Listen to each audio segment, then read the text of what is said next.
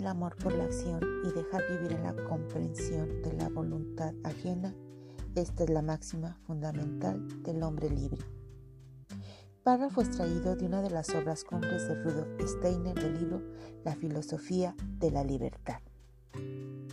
Hola, mi nombre es Araceli Avellaneda y soy estudiante del segundo semestre de la carrera de Pedagogía de la UPN de la Unidad Oriente, de la materia Teoría Pedagógica, Génesis y Desarrollo. Y en esta presentación les quiero hablar acerca de la pedagogía Baldor. La pedagogía Baldor, que ya cumplió 100 años de su creación el pasado año 2019, este modelo pedagógico surge en Alemania por obra del filósofo y científico austriaco Rudolf Steiner. Las raíces de la propuesta surgieron en pleno apogeo de la escuela nueva y hay quienes consideran que es una pedagogía alternativa, que desde su nacimiento tuvo un impulso idealista y social, que en la actualidad cuenta con más de 2.000 colegios y jardines de niños con presencia en más de 80 países. Rudolf Steiner Nació en el año de 1861 y falleció en 1925. Él desarrolló un nuevo conocimiento que llamaría antroposofía y fue a partir de esta perspectiva que colocaría las bases para la creación de uno de los movimientos pedagógicos, artísticos y científicos que es la pedagogía Baldor. Esta tiene sus orígenes en Alemania al término de la Primera Guerra Mundial.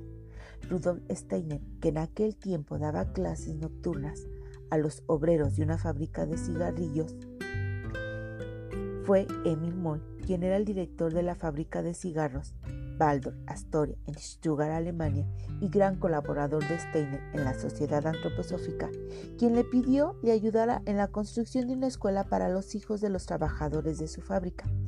Steiner le ayudó a conformar este proyecto que ambos llevaron a cabo y el cual Steiner dirigió por más de cinco años. El modelo de esta escuela de 1919 encontró pronto muchos sucesores en Alemania y en los países vecinos, a lo que esta gran difusión fue debido en gran parte al movimiento de la escuela nueva que surge con un gran interés por renovar los métodos de las escuelas tradicionales, así como por el deseo de desarrollar nuevas propuestas educativas. Este modelo pedagógico expuesto por Steiner parte de la descripción de la naturaleza del hombre formado por cuerpo, alma y espíritu. Steiner desarrolló una pedagogía que viene de un conocimiento profundo de la naturaleza humana y que se adecua a las distintas etapas evolutivas del ser humano, por lo que su propósito era moldear seres humanos autosuficientes que fueran aptos de dar una intención y sentido a sus vidas, encaminada para llegar a ser un modelo educativo y social. En estas escuelas se admite a cualquier niño que quiera asistir sin importar el origen cultural, social, económico o religioso. Este sistema educativo está dentro del marco de escuelas asociadas de la UNESCO y se ha demostrado su efectividad en muchos países en todos los continentes. En este modelo pedagógico, la educación del niño se divide en tres etapas de siete años cada una, llamadas septenios. El primero de estos septenios inicia desde el nacimiento hasta los siete años y se basa en promover la imitación de lo natural como medio de aprendizaje. La segunda etapa va de los 7 a los 14 años y este fomenta la creatividad a través del desarrollo de actividades destinadas a estimular la imaginación y ayudarles a desenvolverse en una faceta artística. La tercera etapa es de los 14 a los 21 años y esta va más dirigida a la búsqueda de la verdad a la vez que se refuerza su propio pensamiento y juicio todo esto se complementa con la atención individualizada en la que se refuerzan las necesidades de cada niño por separado, haciendo hincapié en que cada uno aprende a su propio ritmo.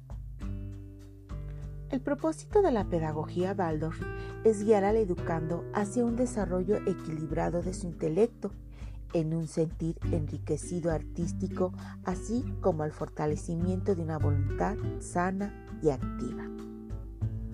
Un rasgo muy significativo en este tipo de escuela es la música, las artes, los trabajos manuales y otras prácticas artísticas. Steiner decía que la educación ha de llevarse a un ambiente libre y creador. Su funcionamiento ha de basarse en una amistosa colaboración entre maestros y padres, porque los alumnos serán siempre el centro de toda actividad. Los aprendizajes están llenos de un sentir artístico que ayuda a equilibrar saludablemente el trabajo intelectual. Por ejemplo, aprenden las tablas de multiplicar o el alfabeto con la ayuda de pasos rítmicos o palmadas. O al recitar poesía, ésta se ajusta el paso rítmicamente. Y el ritmo siempre va a estar muy presente en el aprendizaje. En los jardines de niños se potencia el juego creativo, el canto y las actividades de tipo práctico, como por ejemplo la elaboración del pan, la confección de muñecos de trapo, actividades artísticas de pintura, de dibujo. En estas escuelas no se hacen evaluaciones porque se considera que la educación no debe de ser un acto competitivo, además de que tampoco se trabajan con los libros de texto. En una investigación realizada en el año 2012 con más de 800 alumnos en Alemania, las conclusiones del informe fueron los siguientes. Los alumnos Waldorf aprenden con más entusiasmo que los de las escuelas tradicionales, se aburren menos y les resulta divertido. La identificación con la escuela es mucho mayor y describen el clima como agradable. Sufren significativamente menos molestias como dolores de cabeza, de estómago o trastornos del sueño. Entre las calificaciones finales de los estudiantes Waldorf y de los alumnos de las escuelas ordinarias no hay diferencias estadísticamente significativas. Para finalizar esta presentación, concluyo que la pedagogía Waldorf es una educación humanista, científica, artística y espiritual, pero no religiosa en el sentido que conocemos. Esta pedagogía apuesta por la creatividad a través del juego, desarrolla las habilidades sociales. Sus objetivos son la felicidad, el amor y el bien común, y el desarrollo del talento a través de un seguimiento continuo por parte de los maestros además de que este modelo pedagógico está tomando fuerza y presencia en muchos países del mundo. Finalmente quiero agradecer su atención y gracias por escucharme.